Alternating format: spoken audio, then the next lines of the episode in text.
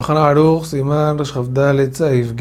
que ve Babilonia la malvada, bendice, Sheaharif Babel Arresha, que destruyó Babel la malvada, porque ahí pasaron muchas cosas malas para Israel. Si vio la casa de Nebuchadnezzar, dice Baruch, Hashem, el primer Jolam, Sheaharif Beto, Shel Nebuchadnezzar bendito el que destruyó la casa de Nabucodonosor.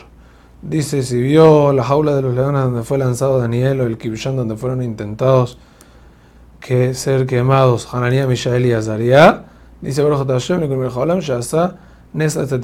se bendito Hashem, el que hizo milagros a los justos en este lugar. Hazak Baruch.